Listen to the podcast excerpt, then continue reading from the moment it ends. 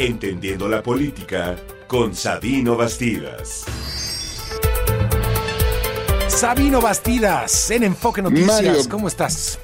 ¿Qué tal, Mario? ¿Cómo estás? Muy buenos días. Un placer saludarte y un saludo al auditorio. Oye, pues viene una marcha eh, este fin de semana eh, para defender la democracia.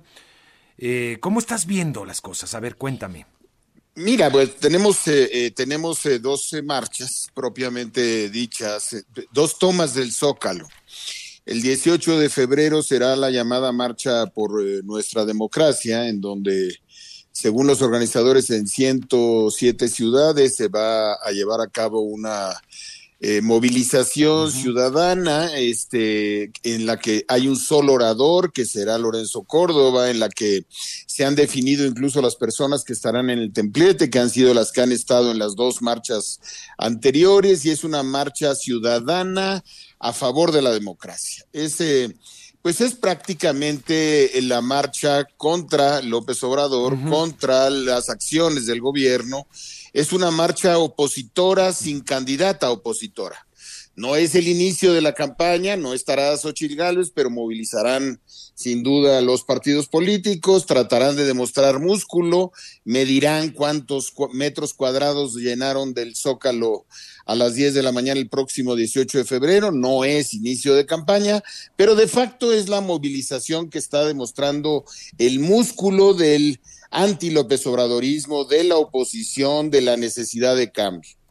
La respuesta, como ha sido en otras ocasiones, del, del, sistema y del, del gobierno y del, del, del partido en el poder, será el primero de marzo, la fiesta por la democracia, no confundir con marcha por nuestra democracia, que será propiamente el inicio de campaña de la señora Claudia Sheinbaum, con Claudia Sheinbaum, con toda la, con todo el aparato. Bueno, ¿cuáles son los claroscuros de toda esta, de toda esta idea de tomar el zócalo por parte de las dos grandes ofertas políticas? La primera es que la marcha, la marcha por nuestra democracia, que es una marcha que pretende ser una marcha ciudadana, que pretende mandar la señal de que del otro lado del gobierno hay una fuerte oposición, pues tendrá el vacío de no tener a la candidata, que pierden la oportunidad de que esa movilización sea en torno a, a- a la candidatura de Xochitl Gálvez, que es fuera, de, fuera del, del, del inicio formal de las campañas y cualquier expresión pudiera llegar a tener implicaciones en términos de la regulación electoral, y, pero que marca claramente la lógica del cambio, la lógica de la oposición a, a Claudia Sheinbaum. Y del otro lado veremos a la maquinaria gubernamental este, tratando de demostrar de qué están hechos. Yo no sé efectivamente si, llenar plazas en el siglo XXI es la mejor manera de, de demostrar eh, de, de qué están hechos cada uno de ellos.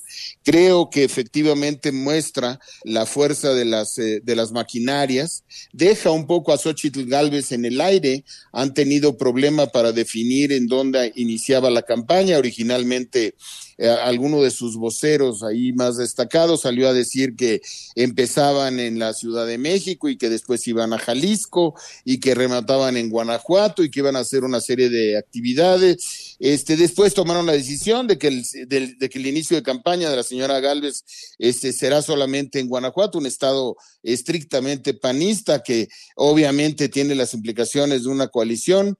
Y yo creo que finalmente eh, estamos a solo 109 días del día de la jornada electoral. El tiempo que resta para esto es relativamente corto. Yo creo que las maquinarias en el despliegue territorial van a ser muy importantes.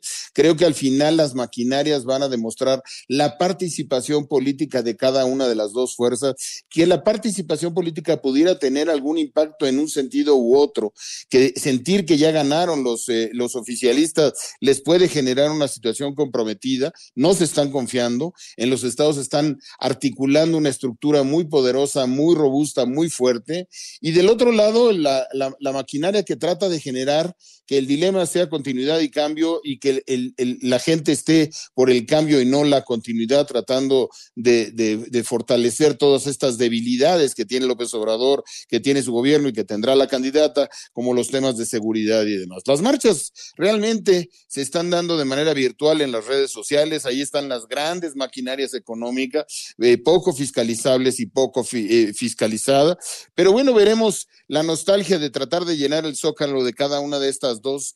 Este, veremos el ingenio del que son capaces los dos equipos de campaña en una campaña que lleva muchos meses y que, y que está prometiendo días muy aburridos este, de, de candidatas que no están despertando el, el, el, el entusiasmo de, y, la, y la pasión de sus respectivos partidos políticos, que ya están más preocupados por ganar cada una sus respectivas gubernaturas, diputaciones, senaduría, que están en lo suyo y que finalmente los grandes arreglos políticos de la presidencia de la República, pues a lo mejor no son los grandes arreglos políticos de los partidos políticos. Y al interior de las dos corrientes claramente hay disputas internas, procesos de ajuste y que tendrán que ver, este, por supuesto, con el resultado electoral. Insisto, va a ser mucho más rápido de lo que habíamos estimado estos, ciento, estos 109 días y estos dos arranques. Uno, eufemísticamente, es un arranque de campaña tomando el Zócalo sin candidata, el otro será con candidata, veremos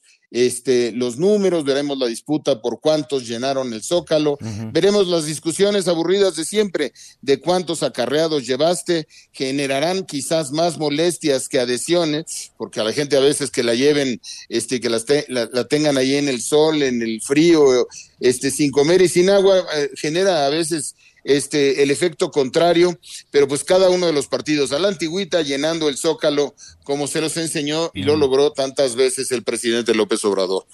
Mario. Oye, bueno, pero lo, que pasa es que dices que marcha sin candidata, pero dicen que no es partidista, que, habrá quienes apoyan a Xochitl Gálvez y quienes no, que más bien es una, lo, Unidos y otras organizaciones que están organizando esta, valga la redundancia, esta, esta marcha, dicen que más bien es una defensa por la democracia, por la, el voto libre, por las eh, instituciones democráticas, las instituciones electorales, que no tiene un tinte netamente partidista.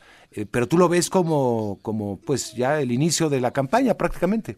No, no lo es, no lo es. Claramente, este, eh, por supuesto, veo muchas personas que están a favor de la democracia y muchas personas con cierta neutralidad, pero eh, es evidente que lo que está en esa marcha es el temor de que se ponga en riesgo la democracia, será en contra del autoritarismo, por supuesto que habrá consignas en contra de quienes pretenden tocar el INE, pretenden tocar, y el que pretende tocar el INE se llama López Obrador, uh -huh. y el que pretende mover, este, tocar la democracia se llama López Obrador, entonces tiene nombre y apellido.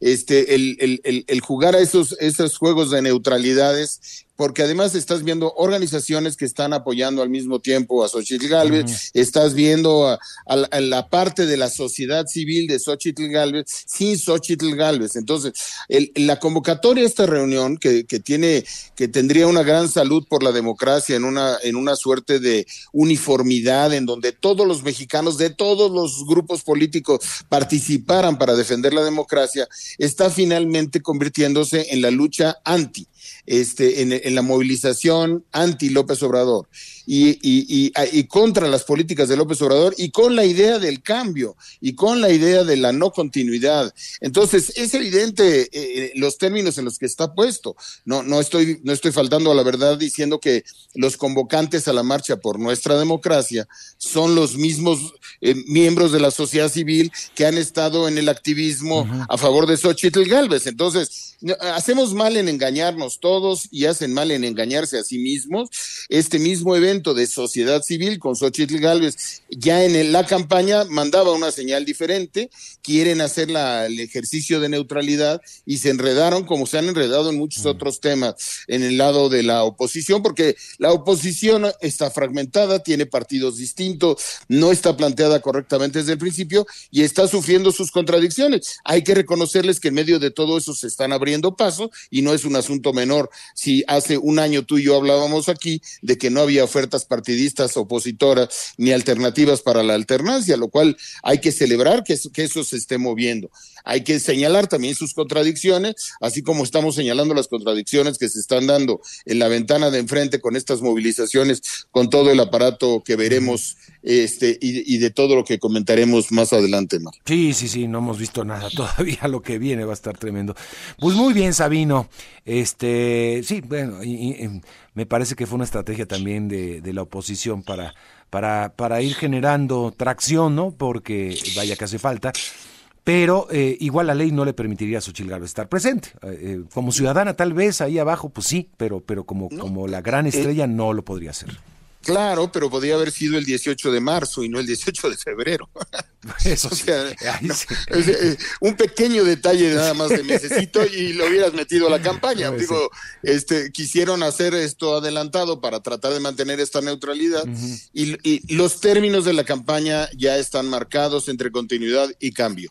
Entonces, vamos a ver qué tanto se logra esta lógica de continuidad. El presidente sale a defender su lógica de continuidad, la oposición y estos grupos de la sociedad civil están en la lógica del cambio y bueno, cada quien emitirá su voto en una situación polarizante en la que el tercer candidato prácticamente no existe, este, le, le, le, el, ni en su mejor sueño tendrá más de dos millones de votos.